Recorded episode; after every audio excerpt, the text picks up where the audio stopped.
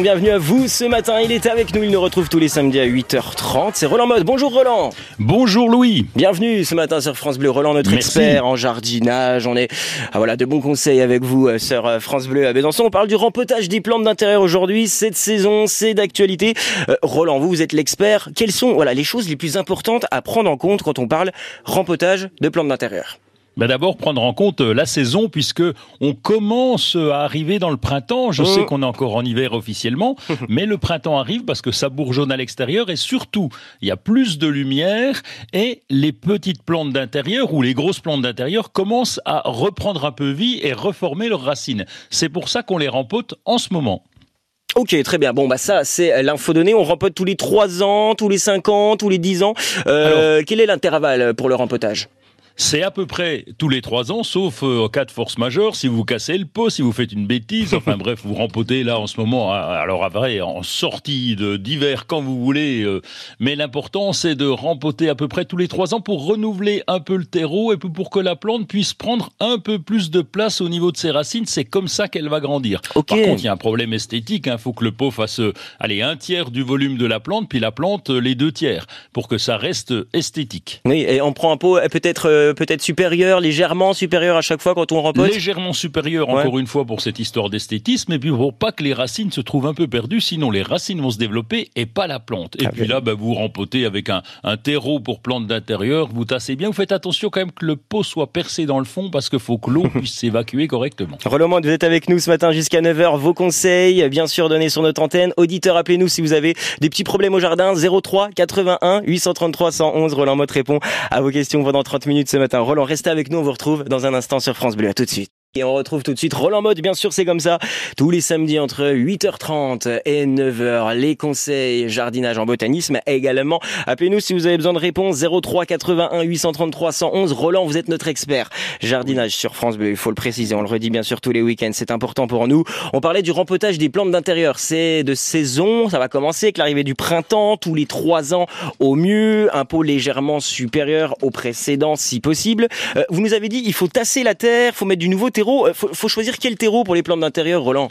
Oui je sais que ça vous intéresse Louis parce que vous avez des plantes à la maison Ah, bah, qui ai devraient être rempotées mais qui ne le sont pas Il y en a en plus. J'ai des monstera, j'ai des cheveux de Vénus. Il faut, il faut les rempoter. là. C'est le moment. C'est le moment. Oui, il faut rempoter. Alors, vous avez parlé de Monstera. On rempote ou on fait un surfaçage. Parce que quand le pot est vraiment trop gros, eh bien, on a du mal à, à, à dépoter. C'est compliqué. Faites gaffe d'ailleurs, un truc, hein, si jamais vous rempotez, faites ça sur le balcon, oui. sur le, dans le jardin, parce que sinon, on en met partout. Et on se fait engueuler. Donc, euh, on fait un surfaçage, c'est qu'on va gratter le terreau en surface et rajouter du nouveau terreau. Et pour ce nouveau terreau, eh bien, vous allez prendre du terreau pour plantes d'intérieur, puisqu'il existe. Il existe des terreaux pour cactus, c'est pour les cactus. Terreau pour plantes d'intérieur, c'est pour l'intérieur. Il y a même un terreau orchidée. Donc là, ça, c'est autre chose. Mais C'est pour les orchidées, non? Bien vu, bien vu, vous commencez à progresser en jardin. donc, euh, il y a du terreau tout fait pour plantes d'intérieur, donc vous vous embêtez pas, vous prenez ce terreau-là qui est suffisamment drainant. Drainant, ça veut dire ça laisse passer l'eau, et c'est important pour les plantes d'intérieur. Euh, Vous nous dites tasser aussi la terre. Pourquoi tasser la terre?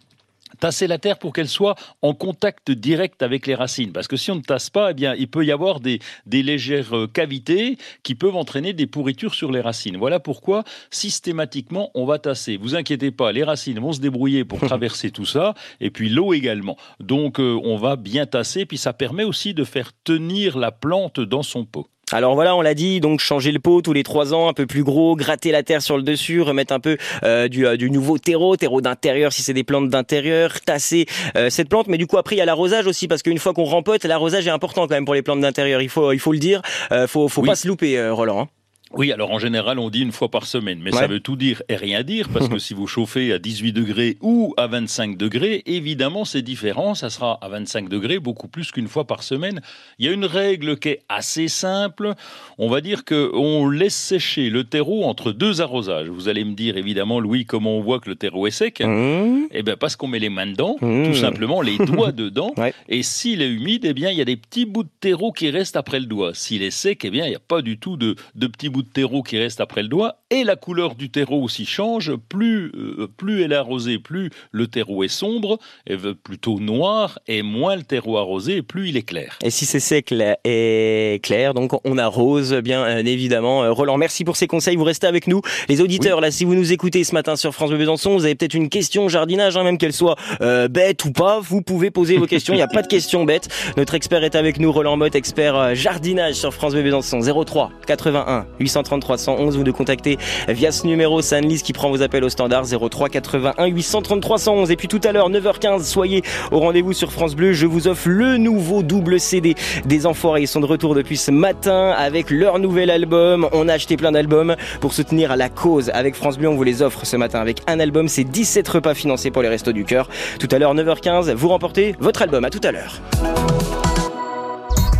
Pendant les vacances, France Bleu revisite les loisirs pour nous réinventer des vacances ou des petits week-ends en découvrant de nouveaux espaces et en consommant nos loisirs autrement. Une des premières destinations proposées, c'est la destination France. L'éco des loisirs, c'est tous les indispensables en immersion dans le tourisme d'aujourd'hui. Ce qui est intéressant, c'est qu'il nous offre un package, euh, des assurances, bah toute une qualité de service que on ne trouve pas forcément sur Internet. Pour occuper votre temps libre à petit budget dans un tourisme responsable, l'éco des loisirs, c'est tous les jours de ses vacances sur France Bleu. Merci d'être avec nous sur France Bleu Besançon. On retrouve Roland Motte, expert jardinage sur France Bleu Besançon, 8h39 tous les samedis. Et là, c'est Florence qui nous appelle au 03 81 833 111. Elle est à Montclair. Bonjour Florence, bienvenue sur France Bleu. Bonjour. On parle de rempotage depuis ce matin, Florence. Rempotage plantes d'intérieur, plantes d'extérieur. Et vous, vous voulez replanter votre cerisier? Vous avez des questions à poser à notre expert, jardin, euh, enfin, notre expert jardin, bien sûr, Roland Motte. Le, le micro est ouvert, Florence. Allez-y, n'hésitez pas. Bonjour Roland. Bonjour Florence. Alors voilà, j'ai euh, donc euh, j'ai un fraisier qui, a repoussé tout seul et euh, je voulais l'enlever et le, le, replanter. J'ai peur que ce soit un peu tard, mais c'est pour ça que je voulais avoir votre avis. Oui, c'est un tout petit peu tard, mais s'il est, il est tout gamin le truc là, il est grand comment? Eh ben, il fait à peu près ma hauteur, 1m60, 1m50. Ah oui, donc je vais pas dire qu'il est petit, donc il est déjà grand, c'est ça. Euh, oui, oui, oui, mais enfin bon, il est frais là, il n'est pas. Oui, mais on peut encore le rempoter. Normalement, ça se fait plus parce que lorsque la sève est démarrée, lorsqu'on commence à avoir quelques feuilles, c'est le début en ce moment, eh bien, on n'arrache plus parce que on abîme les racines. Mais plus l'arbre est gros, plus on prend de risques. Plus l'arbre est petit, moins on prend de risques. Donc, vous pouvez encore le faire à condition de prendre un maximum de racines au pied de replanter dans la même journée. Il faut que ça se fasse euh, ce week-end, hein, évidemment. Il faut pas attendre trop parce que là, ça commence à vraiment pousser. Et puis surtout, une fois que vous l'aurez replanter à l'emplacement que vous souhaitez, plutôt au soleil, parce que ça prend de la place, hein, un cerisier. Donc euh, il faut qu'il soit tout seul euh, dans le coin. Et vaudra bien suivre l'arrosage, parce que ça sera capital de le suivre pendant la première année et au démarrage, puisque là, on l'a arraché alors qu'il commençait à croître un petit peu, donc ça se fait normalement pas comme je vous le disais, mais allez, on va faire une exception. Faudra bien suivre l'arrosage. Voilà, c'est tout. Ok, pas de problème. Il n'a pas de feuilles. Hein. C'est vrai qu'il y a des petits bourgeons, mais il n'y a pas encore de feuilles. Ah bah alors, allez, on y va. Allez-y, mais ce week-end, n'attendez pas plus. Merci beaucoup. Bonne journée, bon week-end. Merci Florence pour votre appel au 03 81 833 111. Michel également qui nous appelle de Montagnier. Michel, bonjour, bienvenue sur France Bleu Besançon. Vous avez un problème avec vos pivoines rouges, vous Michel hein? Roland est là, oui, exactement. Roland, voilà, bah Michel, il a un problème avec ses pivoines, ils sont mangés par les fourmis. Comment, comment il peut faire, Michel, pour aller, pour, pour, pour pallier à ce problème, Roland? Euh, manger par les fourmis, je ne crois pas, parce que Michel, expliquez-moi un petit peu. Est-ce que c'est tout mangé Est-ce qu'on voit des traces de, de crocs sur les feuilles ou pas? Est-ce qu'il y a déjà des feuilles? Ça, ça doit être euh, le début. J'ai qu'un pied, en plus elles sont rouges, il y a plusieurs couleurs. Donc euh, euh, au niveau de la fleur, avant qu'elle soit ouverte, euh, alors qu'elle est en bouton à 60 cm du sol, j'ai remarqué que des fourmis, qui font 3 mm de grandeur, venaient manger au centre de ce bouton, ce bourgeon de fleurs. Et je voulais savoir qu'est-ce qu'on pouvait faire, parce qu'après, une fois qu'elles ont tout grignoté, tout ça, la plante ne se développe pas. quoi. Mais vous avez vu les, les, les plantes grignotées? j'ai vu les fourmis, oui. Ah oui, vous avez vu les fourmis, mais vous verrez pas la plante grignoter justement, parce que ces fourmis, elles viennent s'intéresser au nectar qui peut se trouver par là autour de la fleur. Elles viennent pour récupérer le sucre de la fleur, mais je, suis quasi sûr, allez, à, à 99,9% qu'elles ne mangeront pas la plante, parce que d'abord elles n'ont pas des mandibules assez costauds. Les fourmis ne se nourrissent pas, vont prendre des morceaux euh, de feuilles éventuellement, des morceaux qui se trouvent sur le sol, mais elles viennent surtout là pour récupérer le sucre de la fleur. Donc c'est impressionnant. On voit sur euh, les pivoines beaucoup de fourmis, mais c'est pas dangereux pour la plante, rassurez-vous. Euh, il n'y a pas grand-chose à faire dessus, ou il n'y a même rien à faire dessus. C'est pas, c'est pas gênant. D'accord, mais a posteriori, la plante elle ne s'ouvre. Enfin. Ah mais c'est trop tôt là encore, elle n'est pas ouverte là. Ça c'était l'année dernière. ah c'était l'année dernière, mais ah, euh, observez bien parce qu'on alors, que la plante après ne se développe plus, quoi C'est sans doute autre chose, parce que les fourmis en elles-mêmes qui sont sur la fleur, elles s'intéressent qu'à la fleur, elles s'intéressent pas au reste de la plante. Et si la plante a un autre problème, euh, on peut confondre, on peut mettre la faute sur les fourmis, mais je vous garantis que c'est pas les fourmis. Il y a peut-être autre chose à observer.